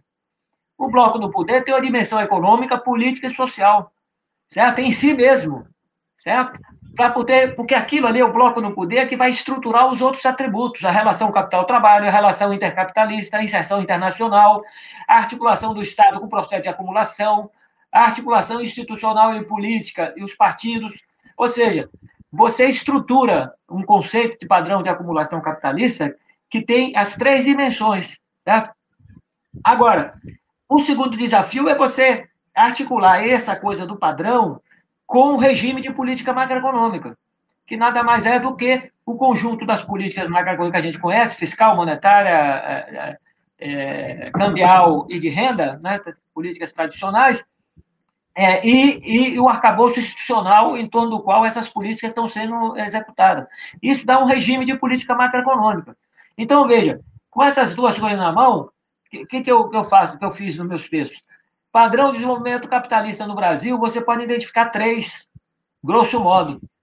De 1850 a 1930, o padrão que foi identificado lá como modelo primário exportador, que na realidade tem uma, um corte, uma ruptura do trabalho escravo para o trabalho assalariado, certo? Isso dá uma diferença importante de um período para o outro, e começa o processo de industrialização no Brasil, certo? Depois você tem o, o segundo período, que é tradicional também, o modelo de substituição de importações, né? o padrão de substituição de importações. Né? No primeiro período, você tem o capital cafeeiro no, no, no centro do bloco do poder, certo? Tudo gira em torno dos barões do café, né? Toda política é, é, é, é, fundamentalmente uma política cambial de desvalorização permanente da moeda nacional para poder compensar a perda dos preços do café no mercado internacional. Então, você tem um. Né, a dependência é comercial e financeira, porque a Inglaterra entra emprestando dinheiro e tal para esses cafeicultores e tal. Então, você tem um, um, um padrão bem. E, e tudo é dado de fora para dentro. Né? Tudo é dado de fora para dentro. A dinâmica da economia brasileira está sobredeterminada pela dinâmica mundial diretamente, de fora para dentro. O preço do café caiu, a economia brasileira caía junto, né? por efeitos multiplicadores, ao contrário. É, depois de 30 a 80 ou 90, o, o padrão de substituição de importações. Aí você já tem um outro bloco no poder, onde você vai destacar ali o capital industrial, nacional e o capital estatal até 1955, o Juscelino. A partir do Juscelino, esse padrão dá uma inflexão ali que ele incorpora as multinacionais que vêm para cá, né, dá um upgrade na industrialização, que vem para cá criar é, é, é, o setor de bem de consumo duráveis. Então, você cria uma outra, uma, outra uma, uma, uma inflexão ali e internacionaliza o mercado interno nosso tudo mais. E o terceiro padrão é o padrão liberal periférico, que de 90 para cá, nós fomos o último país, e de passagem, o último país a ingressar na ordem internacional do neoliberalismo. E essa situação, certo? Cria um novo padrão, onde a hegemonia no bloco do poder é o capital financeiro, certo? Nas suas várias é, facetas, nas suas várias instâncias e tal, nacional e internacional. Então, e, e, cada bloco no poder desse, cada padrão desse, vai articular de forma diferente a relação capital-trabalho, a relação intercapitalista, a inserção internacional e tudo mais, certo? Muito bem. Dito isso, então, se eu, se eu, se eu discuto e, e tento entender qual é realmente o conteúdo desse padrão de desenvolvimento capitalista liberal periférico que atua hoje, né, que prevalece hoje, eu discuto o regime de política macroeconômica que é no interior desse padrão. E você pode identificar a âncora cambial, pode identificar que, que, que era nath morta, como todos sabem, né? Todos os países que adotaram a âncora cambial, no final das contas, entram numa crise cambial severíssima. Né? Foi o caso do Brasil, da Argentina, da, da, da, é, da, da Ásia e tudo mais. Né? É, da especulação financeira levou à crise cambial. Então, a âncora cambial é, do primeiro governo Fernando Henrique, e depois, no segundo governo e parte do governo Lula, o tripé macroeconômico. Né? É um outro regime de política macroeconômica. E depois a flexibilização. Depois do golpe, retornamos ao regime é, do tripé rígido, lá do primeiro governo, do segundo governo Fernando Henrique. Então, você pode reconhecer, dentro do mesmo padrão, você pode reconhecer três regimes de política macroeconômica. Então, por aí, você é, articula estrutura e conjuntura, economia e política. Sob a perspectiva, que é a pergunta mais, mais difícil, né, até agora, sob a perspectiva da economia brasileira, eu queria dizer o seguinte: é, a volta é, do neoliberalismo mais radical, mais duro, com as políticas macroeconômicas ortodoxas, certo? É, cuja experiência histórica nós já observamos, quando a gente fala do desempenho do governo Lula, o desempenho do governo Fernando Henrique, a, a, a questão central é exatamente essa situação, né? ou seja, as políticas ortodoxas, macroeconômicas, etc., juntamente com as reformas neoliberais. Isso tem um elemento é, decisivo para impactar negativamente a dinâmica da economia brasileira. Esse é o ponto. Veja que to... você veja veja os erros da Dilma, né? a situação. No primeiro governo dela, você teve um processo de desaceleração econômica. Esse processo de desaceleração da taxa de crescimento tinha a ver exatamente com a mudança dos ares internacionais, com a crise. Né? O Lula pegou a fase ascendente do ciclo e a Dilma pegou a fase descendente. É, então, você teve uma desaceleração do crescimento. A resposta que o governo dela foi dar foi uma resposta que o Lula tinha dado lá atrás. Né? 2003, Através, É, mas só que ela, que ela entrou com a política de desoneração fiscal. Né? para que os empresários, ter a desoneração fiscal, eles investissem. Mas eles já estavam na defensiva. Quando veio a desoneração fiscal, eles pegaram o dinheiro e botaram no bolso, certo? E não investiram coisíssima nenhuma. E o que sobrou? Então, a economia ficou é, é, é numa desaceleração do mesmo jeito, mesmo com a desoneração fiscal, e, mais grave, é, trouxe o déficit primário de volta, certo? Por quê? Porque criou um problema de receita para o Estado brasileiro. Esse problema de, de receita levou ao déficit fiscal. Não dá porque gasta muito e tal. Isso é um bolodório. O déficit veio claramente pela queda da arrecadação, exatamente por essa desoneração fiscal. Aí, quando ela ganha o segundo mandato, o que, é que a Dilma faz? Faz o segundo erro, que foi, é, é, veja, a economia já desacelerando, o consumo desacelerando, o investimento desacelerando, o setor externo também é, se, se, é, desacelerando a, a, o saldo da balança comercial. Aí sobrava a última variável né, da demanda efetiva e tal, para dinamizar a economia, que eram os gastos do governo. Aí o que a Dilma faz? Entra com a política de ajuste fiscal, que era a proposta do, do opositor dela, o, o, o e tal. Então, a, além de ela se deslegitimar politicamente, né, né, deu margem aquele negócio do, do, do, do estelionato eleitoral e tal, pegou a proposta do outro e tal. E pegou a proposta do outro equivocada, a proposta horrorosa, certo? Aí o que é que o. Então jogou o país na recessão. O, o, o, o, o Temer pegou isso e multiplicou isso com os 20 anos de congelamento do, do coisa. Depois reforma trabalhista, depois terceirização generalizada, depois reduz, é, parou com reajuste salarial acima da inflação, o mínimo, certo? É, destruiu a cadeia do petróleo, a Lava Jato destruiu a, a boa parte da, da, da, construção pesada brasileira, né?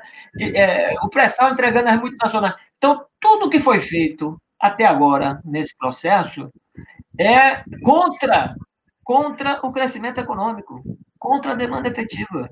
Quer dizer, não, não, não é que o Guedes não tem propostas, é, tal, é, é que as propostas existem e parte delas já foram é, já foi implementada, certo? E outras, né, outras é, estão aí esperando a oportunidade para serem implementadas, mas todas vão, todas vão um processo de concentração de renda e, portanto, de dificuldade do mercado interno e, portanto, de dificuldade de dinamização da economia. Então, a economia está estagnada. A humanidade está sofrendo um processo de estagnação que não tem perspectiva de sair. Né? E com essa pandemia voltando aí agora a segunda onda, né? entrando na segunda onda no, no mundo e, e, possivelmente aqui no Brasil daqui a algum tempo, certo? essa situação vai ficar pior ainda. Então, a pandemia, na realidade, não inventou a estagnação, mas ela aprofundou esse processo, porque aí houve é, é, é, é um problema pelo lado da oferta também, né? não só pelo lado da demanda, mas pelo lado da oferta e as políticas econômicas. Então, a perspectiva de crescimento é baixíssima, é baixíssima. É, uma coisa, é, digamos, se não tivermos a segunda onda, né, que eu acho difícil, né, que não tenha, né, nós seríamos sorteados né, no mundo, não temos essa segunda onda. É, é, se não tivermos isso, as atividades todas voltarem e tal, a gente tem uma tendência a recuperar o nível baixíssimo que a gente já tinha antes da pandemia mas não tem nenhuma perspectiva de grandes crescimentos, nem de, de, de desenvolvimento sustentáveis, né? muito pelo contrário. É a reprodução do primeiro e do segundo governo Fernando Henrique Cardoso, né? principalmente do segundo governo, que é as metas de inflação mais rígidas, etc. Então, a perspectiva é ruim. É, perspectiva bem complicada. Filgueiras, é, já estamos já quase que com uma hora e quarenta. Eu sei que a gente ficaria aqui conversando muito, mas a gente já tem que encerrar sexta-feira à noite. É, na verdade, novamente eu agradeço. Eu estou atrasado no meu vinho. Então, então na verdade, primeiro, novamente agradecer pelo convite. E aí eu queria ouvir suas palavras finais e onde é que, onde é que o pessoal que está assistindo aqui pode achar seu livro para poder comprar, porque isso que o Figueiras falou e muito mais, junto com os textos que foram produzidos pelo professor Figueiras e pelo, pela professora Graça Druck, é, e novamente agradecer e, e, e agradecer não só por você estar aqui, mas lembrar também a minha origem, da minha formação, que é, que é a Faculdade de Economia. Devo muito à Faculdade de Economia da UFBA é. e, e agradecer a sua vida, mas também na minha formação e no, na, vamos dizer assim, naquilo que você gerou, que sou eu, sem querer também passar responsabilidade para você sobre o que eu tenho falado, debatido hoje. Mas você, você é filho primeiro do professor Nelson Oliveira, da Faculdade de Administração.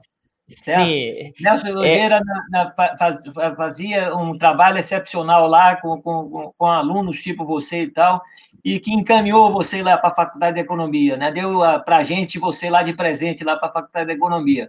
Então, o Nelson Oliveira tem um papel fundamental aí nesse, nesse processo. É, eu queria dizer. É, desculpa, e, e, só reforçando isso que você falou, realmente o professor Nelson e vocês dois são muito, muito importantes na minha formação, junto com o professor Balanco. Isso, isso.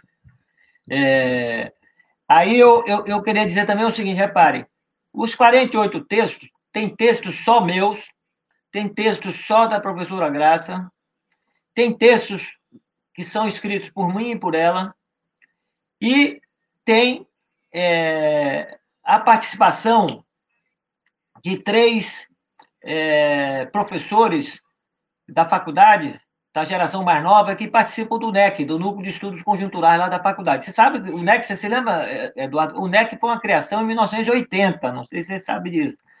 Nós criamos o NEC em 1980, certo? 81, 80. Então, o primeiro texto do NEC foi escrito coletivamente, fazendo uma crítica à política salarial do Delfim Neto, no ajuste monetário do balanço de pagamento no início dos anos 80, na crise da dívida, certo? É, então, o, o NEC, é, e, em alguns momentos, o, o, o, NEC deu uma parada, né, por certas circunstâncias, depois voltou e tal, e agora, nos últimos tempos, está bombando direto, inclusive com live sistemática, organizada. O coordenador do NEC hoje é o professor Wallace Moreira. Wallace Moreira, ele assina dois artigos comigo e com a Graça, né?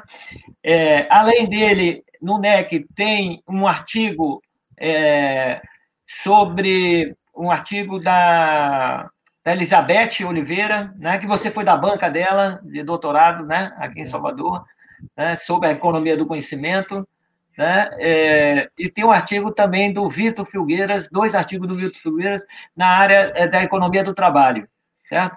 Então, foi uma coisa que eu achei importante é, é, colocar essas, essas né, artigos dessas três, desses três professores lá que representam o, o NEC. O livro é o seguinte: o livro é um e-book, certo? Pela Boitempo. Então, vai encontrar nas plataformas, né? no Google, é, na Amazon, é, na Apple, né? e na outra é Kobe, alguma coisa assim, uma, uma quarta aí. Tem umas quatro plataformas que estão vendendo o livro. O livro custa R$ reais. Né? Essa é uma das vantagens do e-book. Né? O e-book é mais, mais barato. Eu, e, eu é, pensei que eu nunca ia aderir, né? quando surgiu esse negócio de e-book, eu pensei que eu nunca ia aderir, aderir como leitor, né? porque eu gostava de pegar o livro, ler e tal, tal. Mas com o passar do tempo, eu fui cada vez mais é, é, comprando livro e-book, né? porque, é, inclusive, não, não cabe mais aqui em casa, nem no meu escritório lá na Faculdade de Economia, não cabe mais livros é, em papel, certo? Então, eu fui muito, inclusive, eu, eu compro de novo em e-book e, e, faço a doação do livro em papel para outra pessoa ou, ou lá para a faculdade, porque tem dificuldade de, de, de espaço. Né?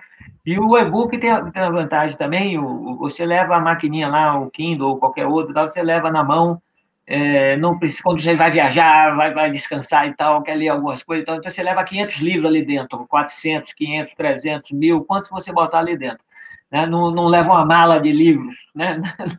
no seu turismo e tal. É, então, ele está em e-book. Né? A, quando nós entramos em contato com a Boitempo, a, a, a Boitempo explicou para a gente da dificuldade da, da, da, do trabalho de impressão, de, de, funcionamento normal por causa da pandemia, etc, etc, e é, colocou exatamente a possibilidade de, de fazer em e-book. Aí nós topamos e, e fizemos ele é, em e-book. Mas é isso é, então, Figueiredo. Eu agradeço, eu agradeço, Eduardo, a oportunidade, né? achei legal, ótimo, certo? É, uma boa divulgação, excelente divulgação. O livro, você é, é o primeiro, né? Para semana eu tenho mais uma, na outra eu tenho mais uma, né? Eu tenho uma dessa com o pessoal da Associação Brasileira dos Economistas para a Democracia, né? E tem uma dessa também com o NEC aqui, na live do NEC aqui, que tem toda semana, eu vou ter um dia também para discutir o livro. Isso, é. e, e, obrigado novamente. Eu vou estar, para quem. É, na, na live do NEC na terça-feira, vou estar lá discutindo o governo Bolsonaro. E, e ob... obrigado a todos que ficaram até aqui. E vocês viram quando junto dois baianos, o, a, a, gente não consegue parar de falar e fazer o debate, porque a gente normalmente a cada uma hora e vinte já tem quase uma hora e cinquenta de live. É, mas bom final de semana para todos. É, esse, esse, é o programa do canal de Estudo de Economia. Compartilhe, dê o like, vejam os, os programas do canal do Instituto. E bom final de é, semana para todos. E sexta que vem estamos aqui de novo no mais um Diário da Crise. Abraço a um todos, pessoal. Um grande abraço para todos também.